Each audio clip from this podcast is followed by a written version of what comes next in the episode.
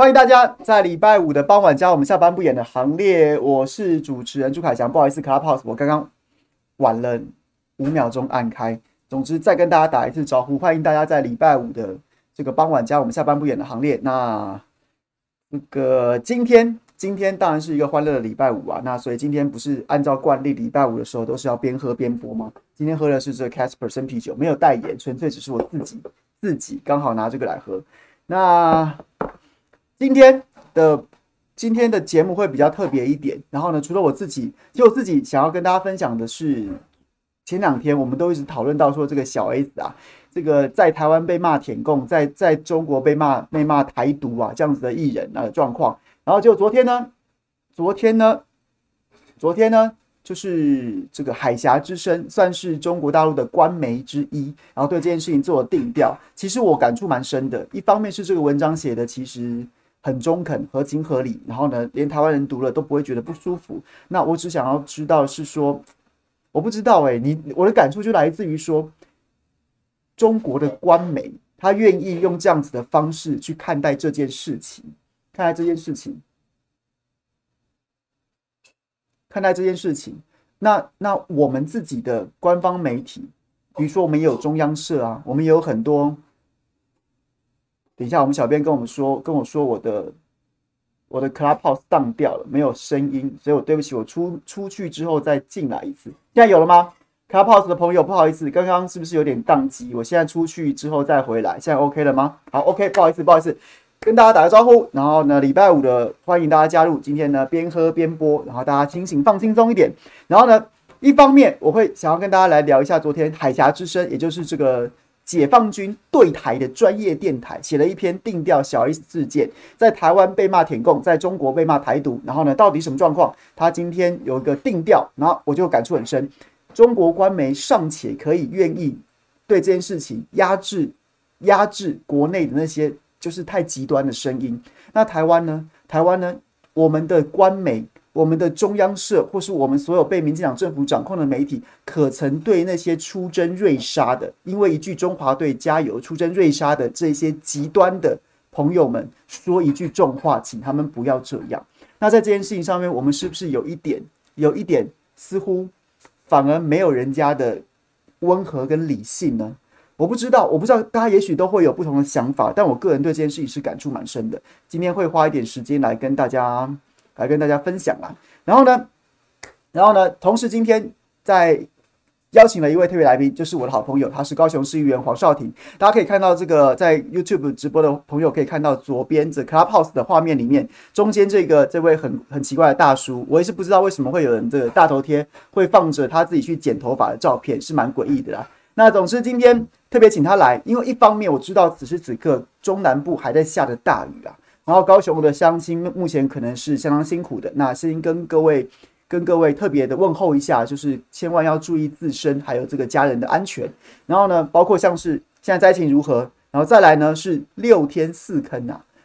我本来今天还在跟郑兆兴聊天，说他说这个朋友做了梗图啊，三天两呃什么两四天三坑还几天几坑的，然后结果呢都来不及发，然后又不断的冒出新的坑来。这到底是什么状况呢？前两天我们讨论了林清荣演很大，在那边演说什么要杀头啊？那这是有什么又是什么样的官场文化？我们先从灾情谈起，接着我们会会来请少廷告诉我们说，到底天坑的状况是怎么样？然后呢，再来是高雄现在的官场文化。其实我凭良心说，跟很多高雄乡亲说声不好意思，在在在罢免案之后，在。我们的陈其迈上来之后，然后呢，一片的媒体就一片皇城之内的和气，别别去搅乱它，大家都吃河蟹好吗？这样子气氛之后，我已经不太关注高雄的新闻了。但是实在是这一波雨势一下来之后，很多事情就是你知道，潮水退了就知道谁没穿裤子，所以我实在也很想要请在地的议员告诉我们，包括我本人都很好奇，现在高雄到底发生什么状况，然后呢，我们能做什么？所以我们就欢迎这个高雄市议员黄少廷。那少廷，这个我先问你第一个问题好了，你可以告诉我们今天的状况。就是你稍等一下，我要先开启我这个中共同路人代表的这个小米喇叭。好，你先告诉第一个问题，想请教你说，你可以不告诉我们现在目前高雄的状况怎么样？那那个雨势呢？还有这个淹水或积水的状况，这个有没有值得我们担心的地方？呃，高雄市大概这一两个礼拜以来雨势一直不停啊，哈，像昨天、今天，尤其今天早上、今天中午、今天呃，哎，中午过后没多久时间，都还是一直在下大雨。那种大雨就像说，你如果我我自己有开车出门啊，那种大雨是你开着车出门，你那个雨刷是要打到最强那一级那一种情况，你甚至不一定看得到前面的路啊。所以的确是可以说是磅礴大雨来形容高雄这两天的情况。那如果按照天气预报的话，这样子的大雨可能要持续到下个礼拜三，这是保守估计。我相信这场也是一个预测的极限呐。再继续往下走，到底要下到什么时候，可能也没有人可以告诉你。所以，也就是高雄市的下雨的大雨，我相信它至少持续到下礼拜三。那这已经是连续的两个礼拜了啊。那高雄市这几个这两三个礼拜的大雨，我相信各位现在在北部，其实你从零星的一些呃这个新闻节目，你也会看到报道了哈。虽然这两个礼拜大家可能关注的除了防疫。纾困可能就是奥运，因为奥运占了非常大的版面。那终于在过去这几天，可能我们的选手出赛比较少，你才会看到一些比较民生性的。那我会看到高雄市的淹水，的确就像凯凯翔讲的哈，其实是非常的严重的哈。大家其实可能有些台已经不会去报高雄的负面消息，但是你如果明星从其他的电视台就会看到，因为实在淹得太夸张了啊。我举一个，如果大家还有印象中的，呃，在凤山，凤山就是高雄市的，我们高雄市的市政府有分两个行政中心，一个在四维路，就原高雄市，一个在凤山，他们称为就是以前韩国一办公的那个办公室啊，就叫凤山行政中心，就在凤山行政中心前面的那条叫光复路，大家听到如果市政府所在，应该就是。算是非常市区吧，即使不是市中心，也是市区。在当在上个礼拜，大家有看到一个新闻，是说当地的里长跳出来告诉大家，也跟了很多电视台的媒体来采访，说当地的光复路已经变成一个蓄洪池。这是什么概念呢？就是整个光复路，包括路面呢是淹到膝盖，大概小腿到膝盖以上整个路面。那已经不是在水沟边或在侧沟的地方啊，所以整条光复路看起来就像是一个滞洪池的概念，这个你就知道那个淹水淹的之深了哈。那这个我觉得淹水淹到这个程度，以这个地址来讲，其实全高雄市，包括在当天在我的选区，我的选区是林雅新兴前进，是整个高雄市最淡黄区，包括我讲的四维行政中心也在我们林雅区。当天在林雅新兴前进是整个，就是你只要出去的话，你会发现说那个水就是至都是淹到至少你的这个小腿一半，甚至是更深的地方。所以的确这两个礼拜来讲哦，高雄市的淹水的情况非常非常的严严重啊。所以当这个很多很多这个新闻出不去的时候，但其实高雄市民现在很多哈，诶，过去没有淹水的也淹了啊。那过去有淹的地方。一样是淹的更是凄惨哦，那呃，甚至水都已经淹到那个市民朋友的家里面去，可以说大家都是都是真的是非常的非常的辛苦了啊、哦，所以也感谢凯翔这一次让大家来谈一谈高雄市这几天的淹水问题。好，那到后面我们还会谈到很多像天坑啊，然后还有其他等等等别的议题。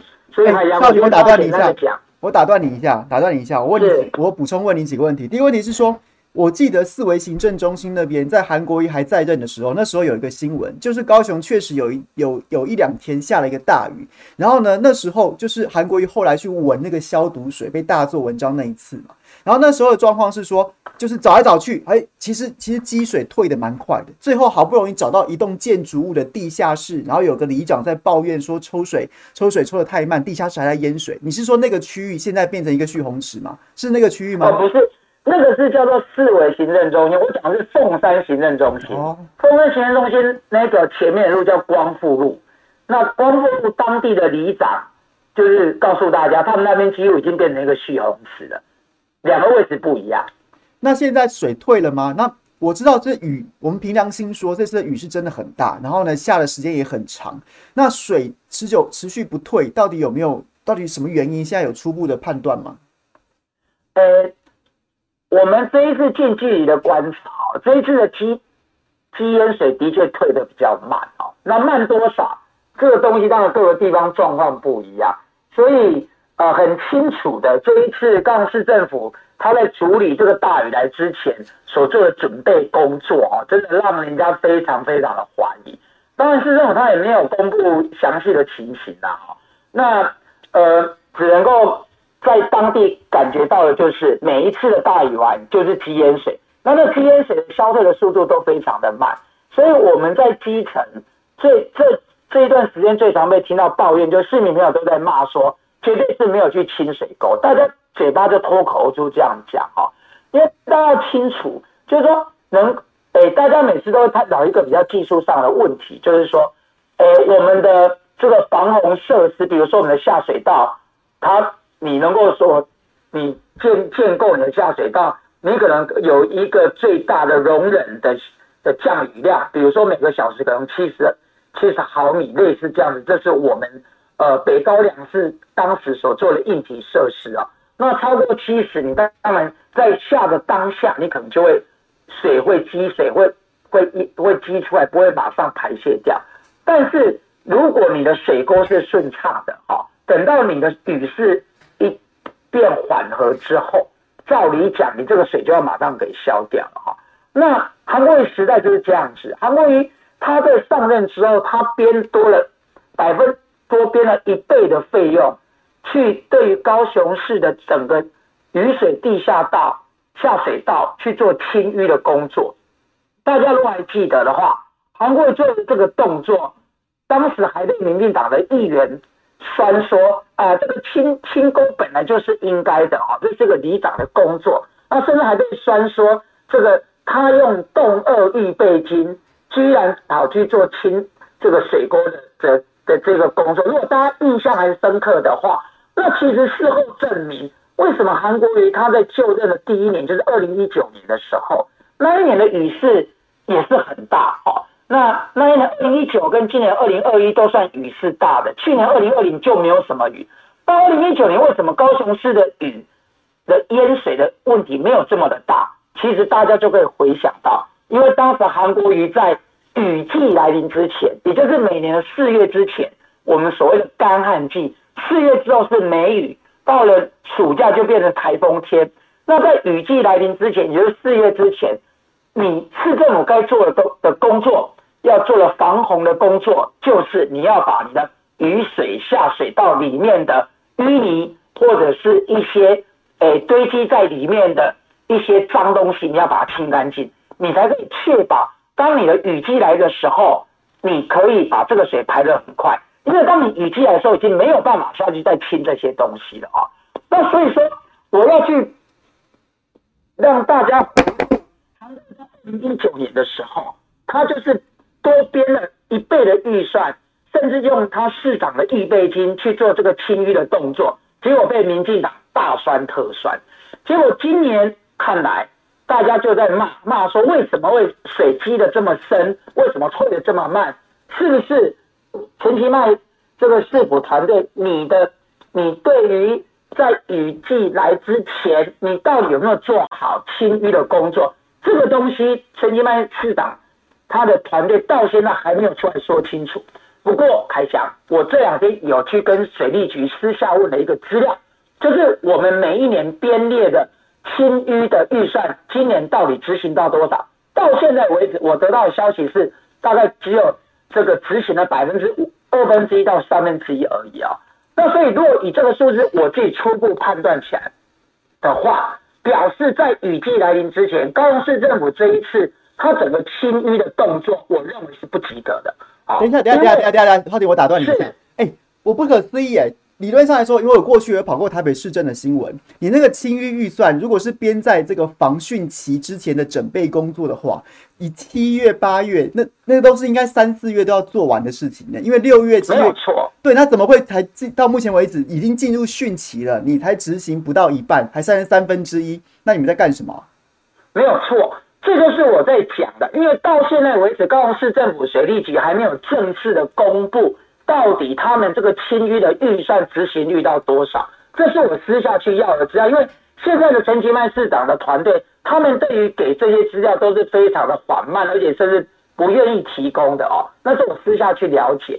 那所以这个其实，我觉得这个积这个积淹水，就积水跟淹水的退除，其实很容易的。第一个要检视的就是你到底水沟清的干不干净嘛，哈。那你就是你在汛期来之前，你到底有没有把这些基本功做好？那这个部分，其实陈其迈市长反正到现在还是一直没有说清楚。那要不是这几天除了积淹水的问题，还有所谓的天坑，我们待会会讲到天坑呐，哈，否则大家也不会去重视到，哇塞，在台湾的南部，尤其高雄，怎么会积淹水问题这么严重？那怎么会一条马路，光复路是凤山很重要一条干道？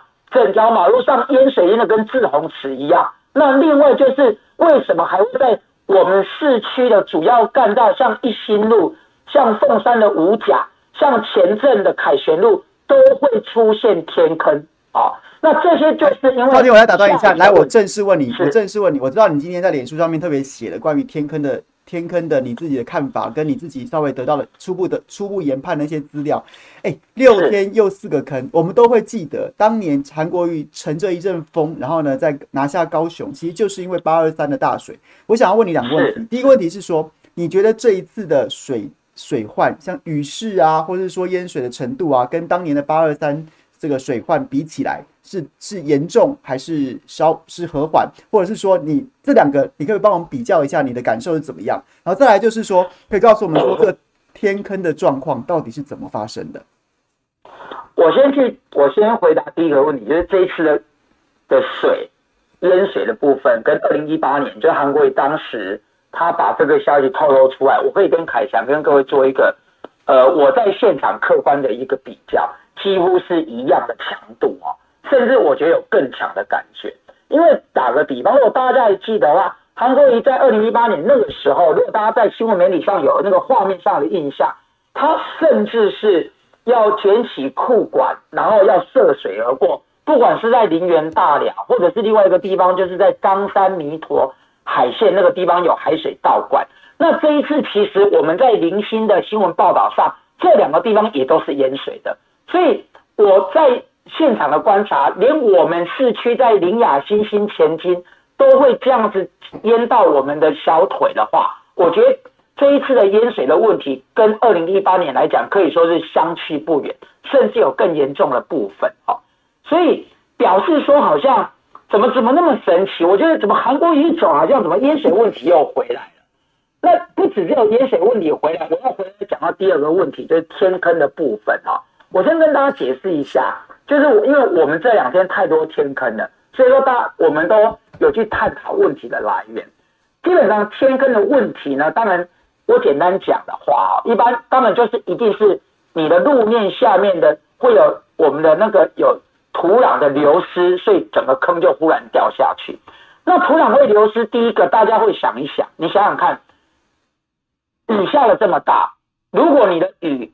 你这些雨水都能够在我们本来市政府所建构的整个雨水下水道的里面流动的话，当然你就在里面水就排到外海去了。但是如果你我们的污水下我们的雨水下水道不是很畅通的，这个水就会淹出来，淹出来你就一直往地下渗嘛。你往地下渗，当然你的柏油路下面的路基就会慢慢被掏空，一掏空呢。当然，有些地方它就会变成天坑跑出来，所以这还要涉及到到底我们的雨水下水道有没有真的清干净，有没有清的畅通？如果清不畅通的话，整个雨水一直淹在马路上，一直往下渗下去的话，凯翔，你想一想，那是不是天坑就跑出来了？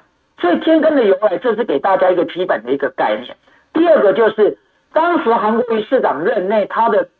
李荣威水利局局长曾经告诉大家一个数字，就是高雄市整个在这个柏油路下面的雨水箱涵，大大小小的坑洞跟破洞，大的小的加起来有上万个。凯翔，你还记得吗？好，那现在问题就是这一万多个箱涵的破洞，或者一些雨水下水道大管子、小管子的一些破洞，或者是一些漏水的现象。到底陈其迈市长在这一年来，他到底补了多少个漏洞？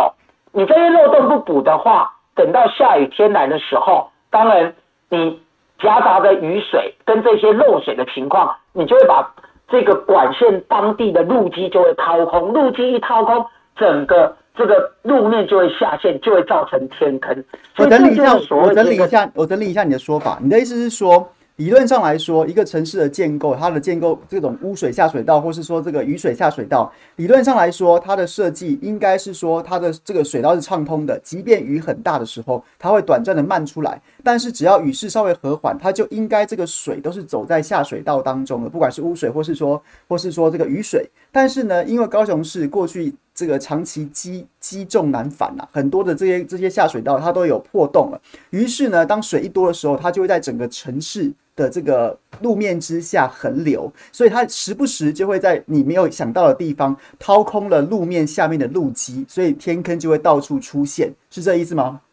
没有错，没有错，这就是天坑的由来嘛。哦，那不然为什么不下雨的时候没有天坑，一下雨天坑就跑出来？而且刚刚凯翔一开始就讲了，六天四个天坑，其实我加上最新一个，今天在凤山发现，其实是六天五个天坑的哈。那这个。天坑制造的速度实在太快，所以我今天在我的脸书上，我我的用词是我们我把高雄我借用了宫崎骏的那一个卡通啊，他们是天空之城啊，我讲的我们这边天坑之城啊，所以我说这高雄是之前哦，大家觉得治安很不好，那全国闻名，大家把高雄讲成庆忌之都啊，结果说怎么庆忌之都现在变成了这个天坑之城啊，我就借用了。宫崎骏的这一个天空之城啊，所以我觉得对少林不好意思，嗯、我想说说天坑还天坑是说整个路面就是变成一个洞，然后呢升到什么程度还不知道，因为看它掏空的程度。但是还有，我记得那时候我们在在做八二三的时候，那时候还有一个讨论的点是说路面呐、啊，因为铺路的品质实在不好，所以那个下雨水下去下下去之后呢，然后呢它这个热胀冷缩啊，或是说一一些其他的物理因素，会让路面到处都会出现裂缝。这个状况在今年有发生吗？那当然啦，因为当然这五六个、这三、这六天发生的的天坑里面，可以去，当然可以去细究每一个坑的原因，但是不外乎就是路基的掏空一定是主因。那路基掏空到底是像凯翔你讲的，就是当地的路面因为已经龟裂而造成雨水不断的渗到渗到路底，而因为渗到路的。路底，那把整个路基都给把它冲散，这当然就是个原因。那这就是归结到刚才凯翔你讲的，当时我们在高雄市政府在铺这个柏油的时候，它到底工程品质怎么样？简单讲，它有没有偷工减料？你本来该铺的厚度，你比如说你可能该铺五公分、七公分厚，甚至十公分，那可能只铺了两公分、三公分等等。那经过一段时间，整个的车子来来去去的碾压，它就提早。这个保护期就就已经提早到了，就等于就已经结束，你这个路面就龟裂，一龟裂水就容易渗进去了哈。所以这个就是凯翔刚才在分析的，为什么高雄的天坑会比别的县市容易产生，变成你在整个柏油路面的铺设上也是一个很重要的问题。讲到这个，大家就会想到一个重要的人物，叫做李世川，就是我们的川博。川博他接他在担任高雄市副市长这一年半的时间。最被高雄人津津乐道，就是他铺的路又平又直，而且最重要是又不会裂痕。裂痕就涉及到你的品质问题了哈。那这个有的人就会讲说，那这个到底现在这六这几个天坑到底是到底是谁铺的哦？那只能够讲说，韩国瑜市长他们就在这一年半的时间，他能够整个铺的整个全高雄市的路面，大概只能够铺到。重新铺的真的是可以说是杯水车薪，没有办法把全部高雄市的路重新铺一遍，只能这样子讲哦。所以说高雄市的天坑，大家都还在预测，未来还有好几天要下大雨，到底还有多少天坑出来，真的没有人知道。不过天坑在路上是非常的危险，就像诶、我们今天我脸书上写到的，昨天半夜发生在一心跟文台路的这一个大坑洞啊。造成有一有一台自行有一个有一个自小客车开过去的时候，差一点差一点被被陷进去哦。那这个点呢，我跟各位这个听众朋友给给大家做个报告。这一个在一心路跟文美路昨天晚上发生的这个天坑，在三年前，就是二零一八年的六月二十三号，大家如果注意去看这一个新闻的记载，当时当时还是陈菊在当市长的时候，当时这个天坑就已经发生过一次，那是一张非常让人家非常惊吓的照片，就是一台水泥车，水泥灌浆车就跌到那个那个当时同样那个地方的天坑里面去。那当时就是那一张照片，其实就引起全国人的的的注意，就是哇塞，高雄市马路居然水泥车开一开会开到地下去，这大家都觉得非常的惊讶。那在相同的路段，居然在现在执政下的陈其迈市长那个地方又破洞了哦。那我还觉得很好笑，今天还有一个高雄的媒体跟我讲说，哇，刚好过了保护期三年啊，你看听起来多么让人家觉得无奈哈。二零一八年的六月。花妈的时候，就是因为破一个大洞，整台水泥车陷进去。现在当时补好的，怎么会现在过了三年又破了，又破在相同的地方啊？所以说，真的会让高雄人觉得很无奈啊！而且我觉得大家会觉得说，你怎么会开在路上开一开，你还会害怕说你这个路会不会陷进去开箱？这个你能想象吗？我不能想象啊！你住在这个城市，你要特别提醒你、你、你自己，还有所有乡亲特别注意啊！那我就要问你接下来的问题了。我想要请教的事情，就从你第一个问题讲到水灾的问题。我前几天包括我自己在直播，还有我去上节目也在想，诶，为什么高雄市会变成如今这个样子啊？以前韩国瑜时期，如果是淹水的话，只要开始积水，大概就会有媒体在那个水水洼旁边开始用码表计时。到底多久才会退去？然后韩国瑜人会神隐多久？为什么现在高雄市的官场文化似乎变得不一样了？然后呢，我们看到的反而是像林清荣这样子，然后跳出来作秀，什么要杀头？所以他不是他他他不是一个他不是就是 suppose 要督导这个公务的状况的吗？那公务状公务出了状况，他怎么好像是一个局外人一样，说他要去杀基层官员、杀包商的头，反而跟跟他本人好像没有什么事一样？你们高雄市的官场文化在这在这一年之间？起了什么变化呢？呃，其实我我在脸书上也提到一段啊，大家其实凯翔或者大家想一想哦，高雄市政府有三万多名的公务人员啊，请问一下，虽然市长换人了，虽然执政团队换人了，就他的市府团队的一级主管换人了，但是这三万多个公基层的公务人员是没有更换的，还是同一批人，这一批人。从呃四年前的陈菊市长当市长，到二零一八年韩国瑜当选，韩国瑜出来进来当市长，跟现在陈其迈在去年八月份呃回来当市长，真是同一批人。可是大家比较一下，为什么韩国呃韩国市长团队在当呃在在带领的时候的效率，跟现在的效率居然可以差到这么的远？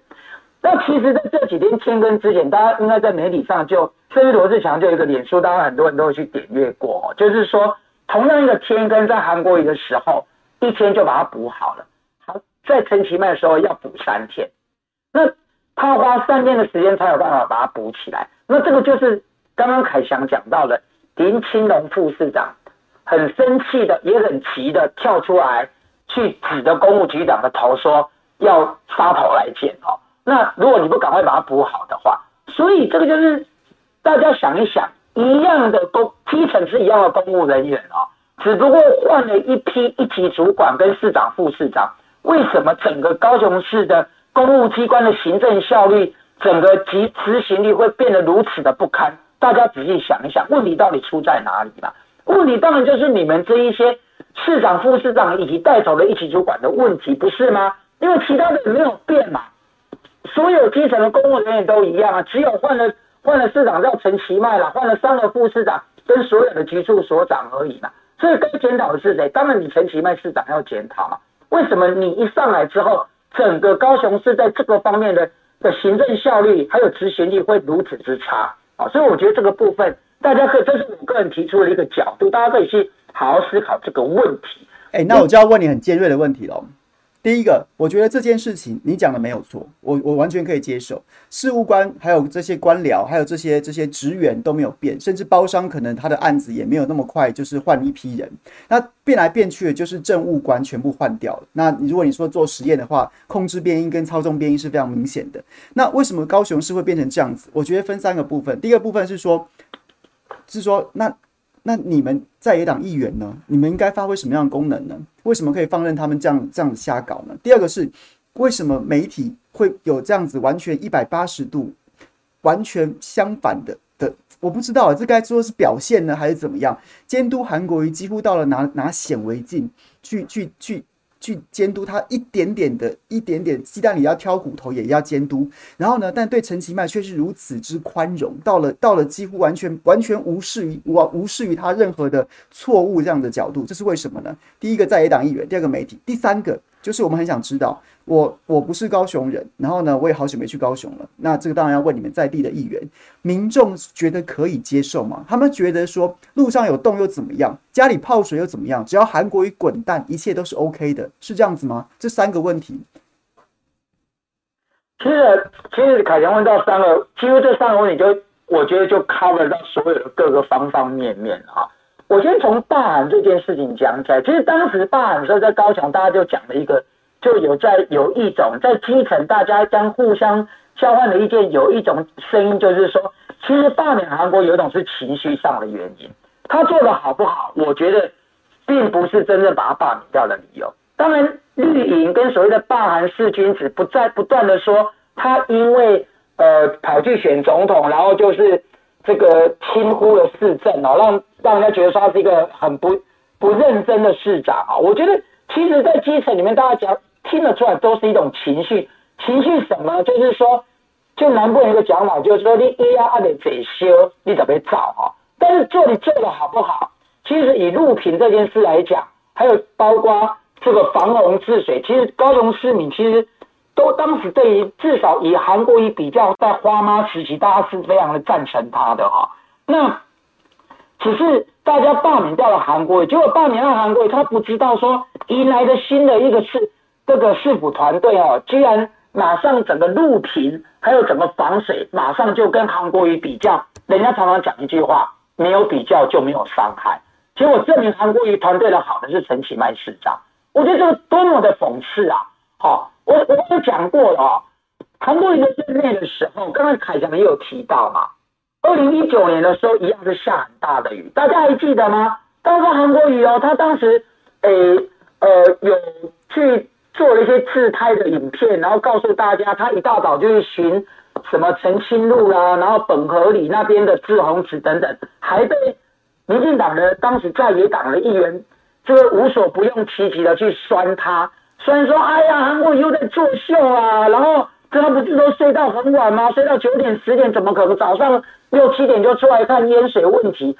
所以韩国的时候，他们做了很多的基本功哦，包括我刚才前面有讲，他不惜花掉他好几千万的市长的这个这个叫做动二预备金哦，去做了把这个雨水下水道清淤的基本功把它做到了，才会退水退得那么快啊。那当时的在野党的议员可以说是完全不分青红皂白的，就是要抹黑他，就是要把他这个功劳完全给他抹杀掉！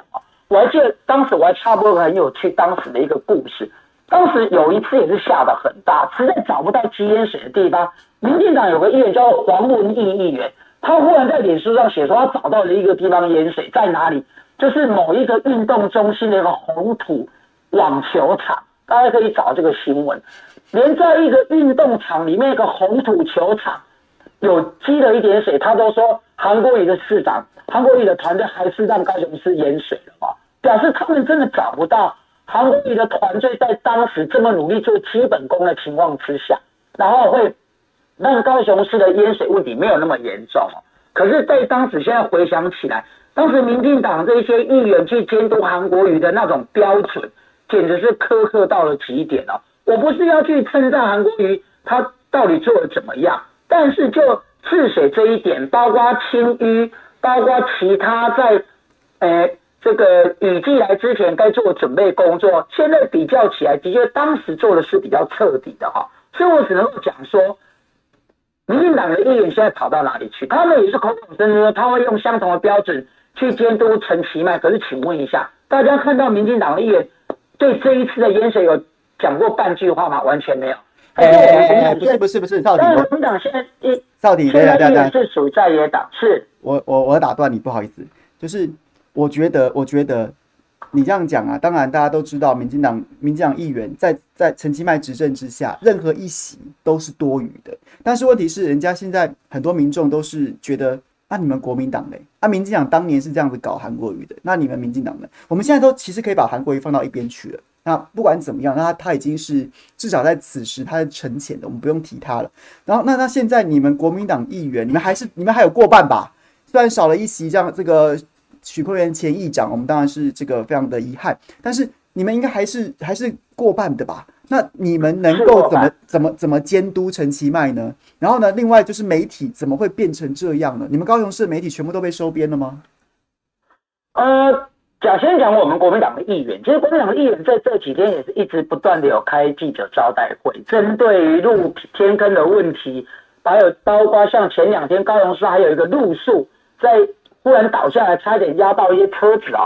我们在很多监督上，对陈其迈来讲，还是一直持续不断在进行。但是我觉得凯翔还是讲出一个比较重要的点，就是在媒体这个部分了哈。就是说媒体到底，大家都常常讲一句话说啊，像当时韩国瑜是媒体的宠儿，就是韩国瑜在的在任的时候，是他不管他的行为做了什么，好像反对他的跟这个赞成他的，都是同时是跟着他，好像。一起一起这样子播报，把这个新闻带出来给全国知道了哈。所以在当时的高雄市的媒体的环境是非常的非常的热闹的啊，就包括电子媒体啦、平面媒体等等，每天就是跟着韩国语。所以变成韩国语主政下的高雄市，在当时所有的声音是很容易出到全国去的。但是随着韩国语不见之后，或许陈其迈他整个他在整个媒体上面的受欢迎度好像是比较低的啊。所以其实好像没有什么媒体在高雄会把高雄的声音往外传了哈，所以我来讲说，的确媒体是一个很大的一个变化啊。当时韩国瑜执政的时候，讲的最简单，每次在议会，只要是韩国瑜需要到议会的话，你会看到几台的 SNG 车在高雄市议会外面，然后整个的这个这个媒体记者媒体席那边就是挤得满满的，所有的事情可以说韩国瑜的一言一行。都会被传传递出去，所以当然就包括议员本身的执行的内容，甚至所有诶在跟韩国瑜的整个对话的过程当中，无论男女都会被传递出去。在那个时候情况之下，等于媒体变成是一个最好的监督者，还不是我们高雄市议员是最好的监督者，媒体变成最好的监督者。但是很相对，其实凯翔你也很清楚嘛，陈其迈市长他到底媒体关系怎么样，或者说有没有媒体对陈其迈市长？有没有兴趣啊？至少在现在，我们现在高雄市议会跟当时不可与当时韩国瑜在担任市长的时候同日而语的啦。现在的话，呃，其实媒体关注度也不高。然后说真的，对于这个陈先生所回答的问题，好像也不是很有，大家不媒体也不是很有兴趣报哈。所以说，即使在野党不在的不断的有在开记者会，那像我们会一再一不断的在。脸书上面提出一些对于高雄市政的争辩，然后对于陈其迈市长他们所做的一路走下来的事情，我们一再的提出我们的声音哦。但是我相信这个跟之前媒体的强度，还是我觉得落差还是。非常非常之巨大的开箱，至少我的观察是这样。我觉得啦，我觉得我听我听我我听得出来你们的无奈啦，因为我自己做媒体的，我很明确，我可以明很明确的感受到说，现在此时此刻，一来陈其迈并不像陈韩国瑜受到那么多关注，这是没错的；二来是媒体对陈陈其迈非常之友善。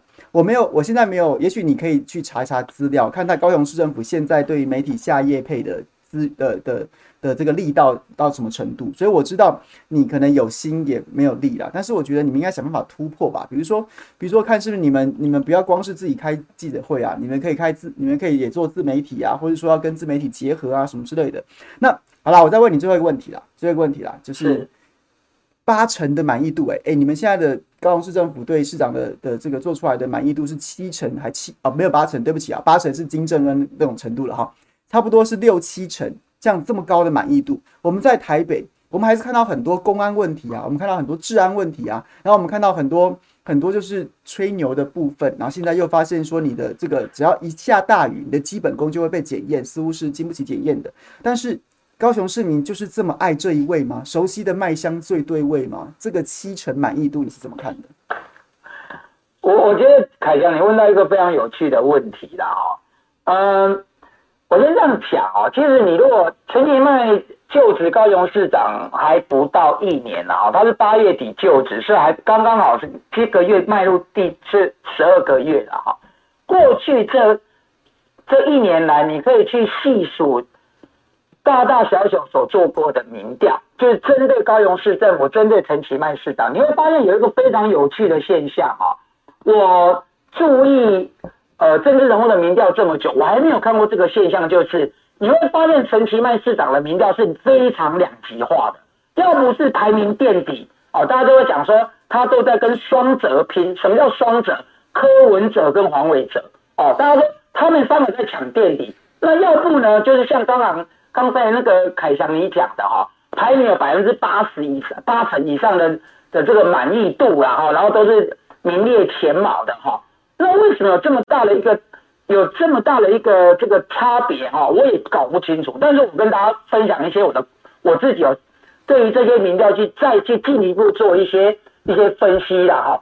我发现好像高雄市政府自己做的，或者是委托做的，陈其迈的民调都特别的高哦，高达八成，高达七成以上哈。包括有几个很有名的，比如说什么，大家赞不赞成轻轨盖啊？然后七八成的人都是那个轻轨。要经过高雄市的整个人口最密集的一个干线的道路哈，那怎么别人做起来都那么低，他做起来都那么高？那比如说，就像大家讲的这个治安问题、劳安问题，凯翔你自己也讲嘛，高雄市的治安好不好？高雄市常常发生这么多的公安问题，全国都上了全国新闻版了，可是不知道为什么高雄市政府做出来的市长满意度总是这么的高。那我什么不讲？我只讲上个礼拜最新的一个民调，有别于高雄市政府做的，就是你刚刚讲这个八成，那是高雄市政府他们去主导做的民调。上个礼拜有一个某一个杂志啊，那如果我们可以讲，我就把它讲出来嘛，就是《远见》杂志做的，这个是持续二十几年在做二十三县市县市长的这个他的一个一个一个评比哈，这个陈其迈市长他在我刚刚所谓的治安治安的部分。劳工的部分、经济的部分，好几个部分都是垫底的啦。他在六都里面，他还是排在后半端哦。那我是我就我就跟凯翔，我就觉得这个是很有趣的一个问题啊！哈，怎么会陈其迈市长他的这个服务团队啊，他的整个他整个市府团队，为什么他的民调里面会这么这么大的一个落差？怎么会好像他们自己做的民调都很高，那结果第三方所做的民调都很低啊！哈，所以在这个地方，我觉得不禁会让人家去怀疑说。到底原因是出在哪里？到底这个这个民调的这个的这个这个准确度到底有多少？哈，因为毕竟不同的民调，他所问的题目，他问的题目的方法，跟他的取样，还有他人数的多寡，这都不做都不一样嘛。也就是说，民调的确是可以被操控的啊。所以我才要讲说，我回应你说，到底高雄市民对于这个这个八成的满意度，到底是是不是是这样子讲？那我只能够讲几个最实际上在现这几最近发生的例子。第一个，大家对于淹水是很不高兴的。高雄市民对于这这一两礼拜的淹水，大家是很不高兴。就像我听到了一样，大家质问一件事嘛：高雄市政府，你到底雨季来之前，你有没有把它清淤清干净？为什么这一阵子来水都消退的这么慢？这第一个大家不高兴。第二个不高兴是什么？疫苗的问题呀、啊。我说句实在话，这个台北有一大堆好心肝的案件。前两天我们高雄市议员邱于仙还在总咨询的时候，当面我们的卫生局长告诉大家说，他至少发现有五间的医疗诊所有造册不实的问题，然后他的答案是现在检调正在调查，他不能够不方便公布。请问一下，高雄有没有好心肝的问题？高雄都把精神拿去打黄昭顺呐，所以还有这么多诊所都在造册不实，在打特权疫苗，是这意思吗？是啊，那我请问一下，那。陈其迈市长对这件事情有没有出来回应？他至少如果真的有这些问题，他要调查，他要成立调查小组嘛。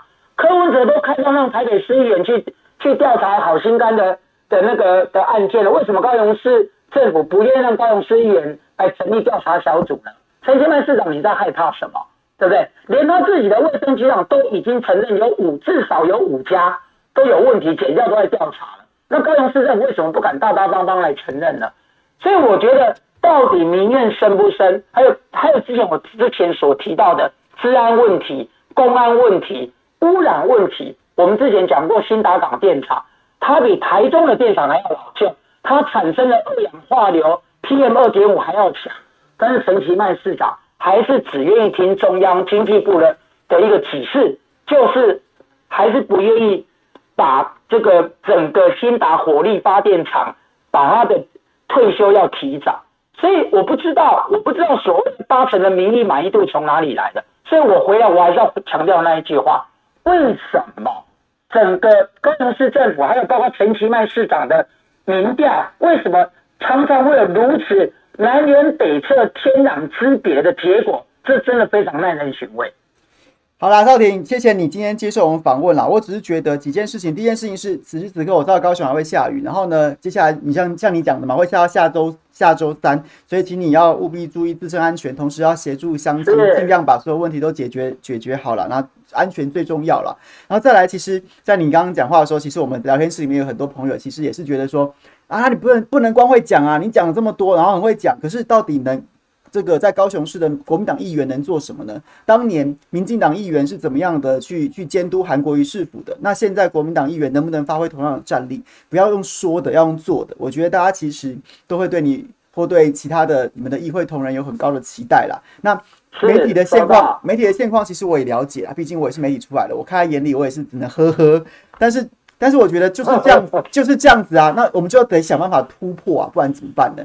那以后我觉得，唉。其实我不应该放弃高雄，我不应该这样子，这样子就是就无视高雄乡亲的痛苦。以后欢迎你，就是有有什么事情你就告诉我，对，然后我们就来，我们就来连线来直播，然后跟朋友分享。那其实像聊天室里面，或是说你在 Clubhouse 里面的高雄乡亲，也欢迎你随时举手，然后呢来讨论一下，我们可以帮上忙的地方，或是我们可以让这件事情被更多人在意的地方、注意的地方，我们就尽力的来做，好吗？谢谢，谢谢，谢谢大家，谢谢大家，谢谢。好，好，赵婷帮我把喇叭关起来，就是免得等一下这个声音会穿。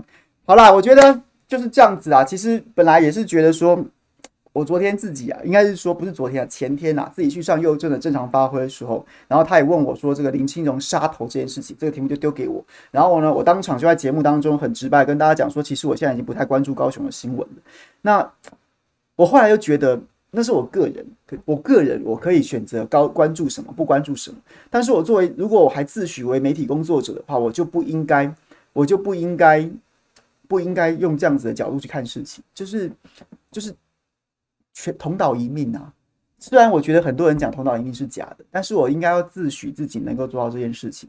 所以该关心的还是要关心，特别是我看到现在这这个天坑满地，这跟当年二零一八年八月二十三号，大家还记得吗？我都有跟大家分享过那个故事。二零一八年八月的时候，那时候没有人觉得韩国瑜会当选呐、啊，没有人觉得高民进党有可能有可能丢失高雄市的执政权呐、啊。可是那时候因为真的下雨下得太夸张了，然后那个下雨在高雄市遍地天坑，遍地天坑。然后呢，我还记得那时候我在做新闻生喉咙，然后呢，又正在做下午的大新闻大爆卦。然后他立刻就坐高铁下去，下去，然后呢，跟跟韩国瑜就边走边聊，然后呢，连续做了几天，民怨整个沸腾啊！大家都觉得说，你们过去都不关心我们，都不关心我们，你们现在看，你们就知道我们过去过的是什么样的日子。然后整个民怨就开始，然后再加上从高雄，从高雄开始往北，台南，台南。就是个淹水之都啊，比高雄更夸张啊，那个也不用不在话下了。嘉义、云林有那种几天一个礼拜，我还记得那时候我同时还有另外一个专题节目叫《生活龙之眼》，就是大家现在很很喜欢的莎莎主播啊，莎莎主播啊，那时候李佩轩在跟我一起合作做专题，然后他就我就请他去嘉义，诶，那地方有一个礼拜不退水的耶，一个礼拜耶不退水，而且那个不退水不是说地上有水，是泡在你腰际耶，那样子腰际甚至到胸口那样子的不退水。然后大家才知道中南部的乡亲过什么样日子。然后我本来也觉得说，那、这不就是自己的选择吗？我看聊天室里面很多朋友也是抱持这样的想法，觉得那都是你们选的、关我屁事啊！可是又觉得，如果是这样子，那我就变成某种政党，或是某种立场，或是某种意识形态的文宣部，而不是啊，该关注的议题，我们就应该一起来关注。所以，好不好？今天请少廷来讲，大家都觉得听到后来，我看很多朋友讲说啊，重点是你要做什么嘛？我也觉得，我也觉得，我们会继续督促他，好不好？我跟他其实交情蛮好的，然后呢，我们就是就是就算算份算是朋友了。那大家也不要骂他了，我会督促他。我觉得对，确实没错啊，就是你不要像民进党那样子当时对韩国瑜那样子是为闹而闹，但是你该有的力道跟你该有的该有的立场是必须要坚持的，那不能拿那些客观形式的借口，应该说不能拿客观形式的种种限制来当做你没有发挥功能的借口。我觉得行行各行各业都是这样子，然后就像是我，我我也可以借，我也可以找借口说媒体都不报啊，那难道我就放弃了吗？不是，所以对，好不好？我们大家一起用正向的方式思考，然后我们也一起来关注，还有很多乡亲，其实现在此时此刻，也许正在这个担惊受怕，然后也许正在就是家园受到这个这个水患的侵袭，我们都一起为他们加油，然后一起来关注这个议题，好吗？OK，是不是觉得今天很正面呢？好，来，咱们谈另外一个议题，就是我非常想跟大家分享的，就是前两天作为 YouTube 上面的直播主啊，然后新或是说，不管是我是直播主，你要叫我叫我直播主，或叫我说这个新闻的这个媒体人，然后或者说网红媒体人，什么之类的，谈两岸议题一向都是吃力不讨好的，因为 YouTube 上面有非常多的左岸的朋友，那我们都非常欢迎来互动，但是呢，谈两岸这个议题，你你说中了。总是会有一方不高兴。可是呢，在这周的时候，其实我就很直白的跟大家讲，因为我觉得这件事情不能这样。然后呢，就是小 S 的国手风波啊，然后衍生到说他是不是支持台独运动员，然后整个在他他在高他在中国大陆的代言，至少四个代言，包括他女儿代言都被因此而下架，然后呢取消什么的。但昨天其实那个发展令我感触蛮深的。怎么说呢？就是海峡之声，海峡之声 PO 了这样子的一篇文章。海峡之声，民进党在小 S 的事上面上挑煽风点火，很不道德。然后呢，引言在台湾地区的艺人小 S 徐熙娣言论翻车事件上，大陆一些网民不够理性，乱扣帽子，应该批评。而民进党趁机煽风点火，挑动两岸民间对立情绪，可谓居心叵测，应该谴责。这是标题。海峡之声，海峡之声呢？其实这个细节，呃，这个。我昨天还为了这个特别去请教了我在大陆的媒体人朋友，我想请教他们海峡之声是个什么样的媒体，然后他们就说海峡之声呢，它其实就是一个福建的解放军，中国中国人民解放军这个麾下的一个电台，过去就是这种所谓的心战电台。台湾金门那边不是都会有那个大的喇叭吗？然后无时不刻不对这个对岸厦门做心战喊话。然后海峡之声在过去这个两岸高度对峙，甚至在作战的时期呢，它就是一个像心战电台。那进它是一个正师级的单位啊，就是它其实不小了，它是一个正师级的单位。然后近年来呢，它其实没有那么多心战的成分，但基本上它也是一个专业对台工作的的一个电台。然后呢，也是好像据说是。这个中华人民共和国五大对外的电台之一啊，那它主要就是专业对台户这样的概念。那如果有误的地方的话，请请请包涵。我是去问我对岸媒体人朋友，他跟我讲这样子的资料，所以他其实某种程度他就是个官媒，官媒。然后呢，他其实在这件事情上面颇有定调的意味啊，颇有定调的意味。那我觉得重点是在这一段。这文章他有兴趣的话可以看，我在我的脸书粉丝专业上面有分享。那这一段其实我看了感触蛮深的，跟大家分享一下。其实啊，小 S 小 S 上述相关言论在对，这是揭露啦。那大家看原文的话，就麻烦移驾网页。在对两岸社会有所了解的人眼里很稀松平常，但在大陆一些不明就里的网民眼里就成了不得了的问题。尤其是在民进党当局坚持搞台独、搞挑伴儿，导致两岸关系氛围恶化的当下，很容易被放大检视，甚至被扭曲，以致演变成舆舆论事件。大陆一些网民热爱国家，反对台独，捍卫统一，热情可嘉，是对的，是好的。但是大陆网民在评论两岸间的事之前，要多多了解分。纷繁复杂的台湾社会，要学会设身处地、换位思考、理性对待，防止好心办坏事。大陆网民要想一想，自己也不是天生热爱党、热爱祖国、热爱社会主义的，而是来自家庭、学校的培养教育和社会环境的影响塑造。明白这一点，就不难理解广大台湾民众几十年来，甚至一百年来。生活在跟大陆同胞不同的社会，怎么能要求他们的所思所想、一言一行，甚至日常用词用语都跟自己一样呢？那么，在台湾那种富那那种环境下，小 S 称呼戴资颖等为国手，是不是也很正常？这跟台独没有必然关系。看完这之之后，我感触颇深啊。就是我过去这一周，然后呢，好几次讲说讲说两岸交流，我我我是站在支持两岸交流这一部分的。然后我我是坚持想要做那个相对温和理性的声音，而不是不是那个激进的跟风的那样子的角色。然后但是就是有很多人会来骂我，也会来骂我，但是我都会觉得说两岸交流，一方面邀请对岸呼吁对岸的朋友们，台湾就是有这么这么多不同的颜色，然后呢众声喧哗，众声喧哗，你要先承认这一些啊，你要先承认这一点，才有办法进行有意义的交流嘛。那你要跟要要跟台湾这边的朋友交流，然后你要强你要交流的前提是所有人都必须是红色的，那这个交流就失去意义了。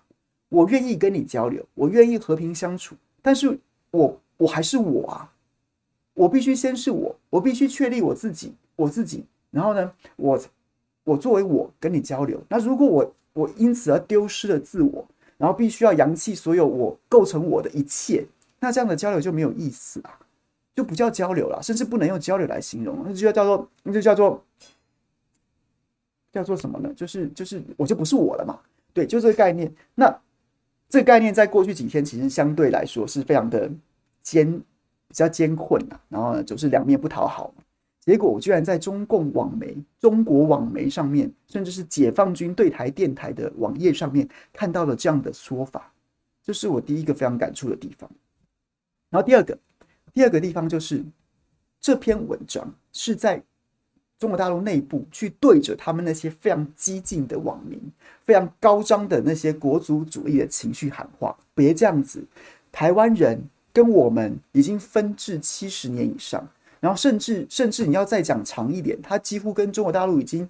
这跟中国大陆分属不同的政府统治已经超过超过百年以上，可能把日据时期也加进来的话，那这确实如此啊。中共、中国官媒都能都能够都能够看清楚这个这个这个这样子的一个历史事实，然后同时这篇文章是写给自己内部的激进网民跟高张国族主义的的看的说法，去希望他们冷静。可是我会不禁的想到说，同一时间。同一时间，我们的政府、我们的官方媒体有没有可曾对于我们台湾内部的激进主义者、国族主义者、激进的网络言论，有可曾说过半句重话？请你们不要这样，有吗？各位，似乎没有吧？中共尚且如此啊！你口中那个集权中共，你口中那个万恶中国尚且如此，台湾台湾政府有没有？没有啊！因为你每次都从这样子高张的国族主义，每次都从这样子激进的言论出征意见不同的人，你几乎每次都从这样子的一些行为当中得利呀、得利呀、你你你每次都是你每次都占便宜的一方，你得利的一方，所以你不会说啊。然后一直被被激进主义激进者出征，然后呢，请你们冷静，官媒，请你们冷静。瑞莎因为一句“中华队加油”，因为一句“中华队加油”，然后被出征的时候，我们的政府有没有人出来说一句公道话？不要闹，不要这样啊！有没有绿营的朋友？我不敢说零星没有，但至少有没有呢？有没有？中央社有没有说说过一句，请大家不要这样？有没有发过一句社评，或是自由时报三立有没有发过一句社评，请他们不要这样？没有啊，没有啊。所以，唉，你就会不得不觉得很很有感触。那跟大家分享嘛，也不是，我也不是说要讲说中国大陆哦，好棒，好棒，好赞。没有，他们有很多事情，我还是照样在批评的。我只是说，在这件事情上面。在这件事情上面，同样的，两岸都应该，两岸各自各自啊，都应该要能够把言论的主流留在中相对中道、温和跟理性这个层次之上，而让相对比较激进的这些这些这些朋友们是少数啊。你必须各自必须要努力的去压制这些这些极端鹰派、极端主义者的声音。他们可以存在，我们不会觉得说人没有资格发声，但是不能让它变成你这个社会的主流。一旦它变成你这个社会主流的时候，就后果不堪设想，后果不堪设想。所以我觉得嗯，我也是觉得说，对，各自都有各自的努力要努力的部分要做。大中国大陆也需要压制这些国族主义者，一个一个崛起的强国，这种人一定会出现的，因为都会觉得说，我们现在有能力啦，谁过去欺负我，我全部要找回来，这种这是很正常、很能理解的心理状态。但是，但是怎么样呢？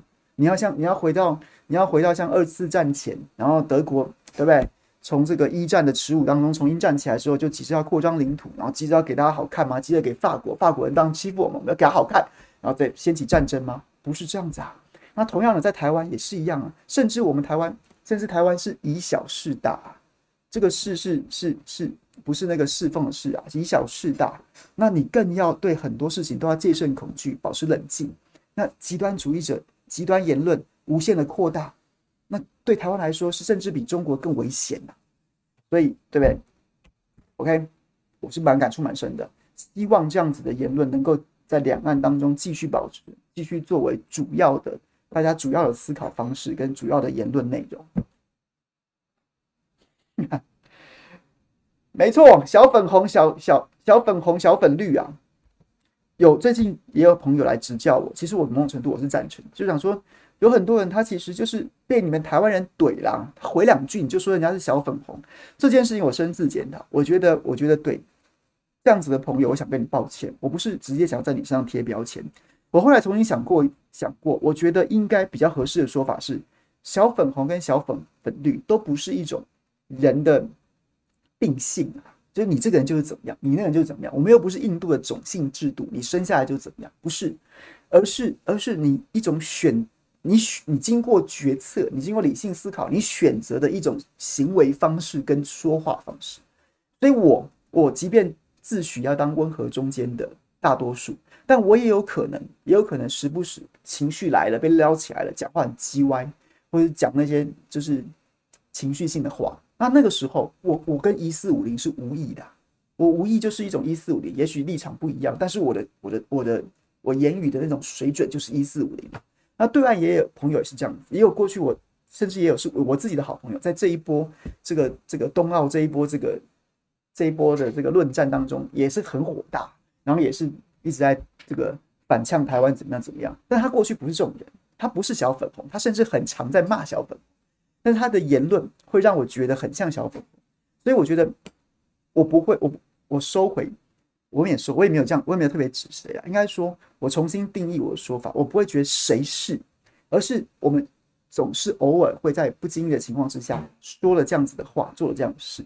那我只能自诩，然后也也也跟大家分享，我们尽量不要做这样子的事，不要说这样子的话。现在两岸很艰难呐，多一个人愿意冷静，多一个人愿意友善，都很可贵，都很重要。OK。就是这样，讲完了，讲完了。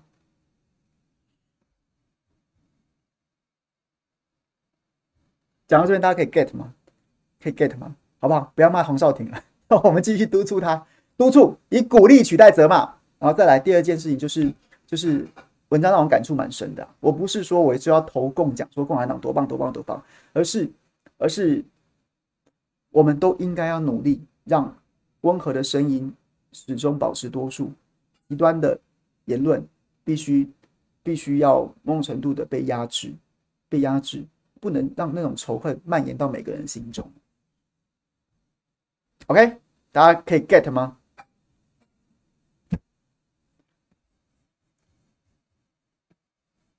来看一下朋友们的留言吧。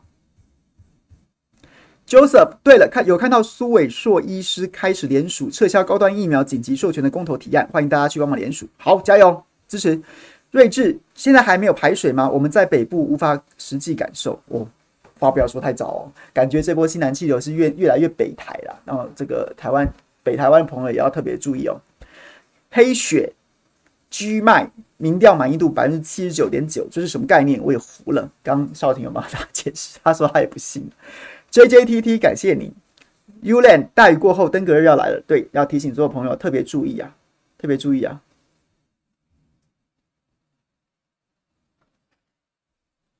北燕黄议员建议你用力的做韩市长和现在的市政做对照梗图吧，别再说要不到资料，比较实际吧。好，我们督促他。睿智，现况网媒体的确是如此，自己要找出路，至最少要把实情散播在高雄市，寒暄委屈部分尽量少提，原因易失焦。我赞成，我觉得韩韩国韩导韩韩总，哎、我叫韩导，每次都有骂我，但其实其实就是就是就是嗯，啊，我也不想再解释这个。总之就是人家自己在沉潜，那凡事把它拿出来，那也没什么必要。确实，活在当下，看着未来比较重要。Teresa，谢谢你。Sangrila，Sangrila，你是这是这是那个西班牙的那个那个水果调酒吗？官媒很多种，就是统战媒体而已。嗯，我认同他是统战媒体没错。对台专业户怎么会不是统战媒体呢？但是这篇文章我觉得写的很中肯啊，不以不以台废言嘛。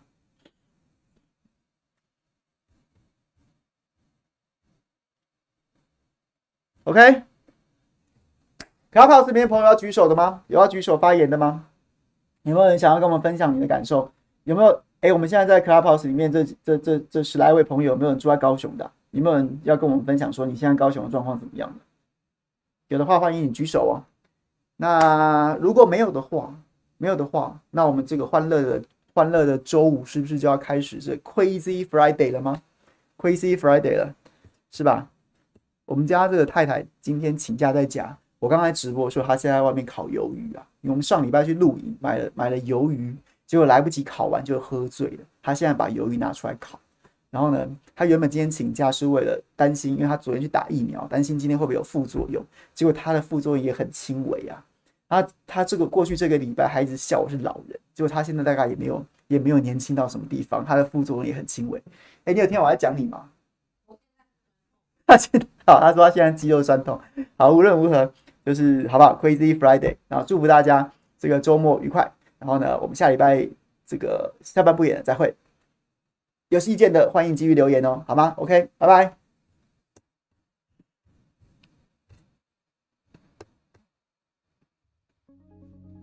卡 boss 的朋友们，谢谢喽，拜拜。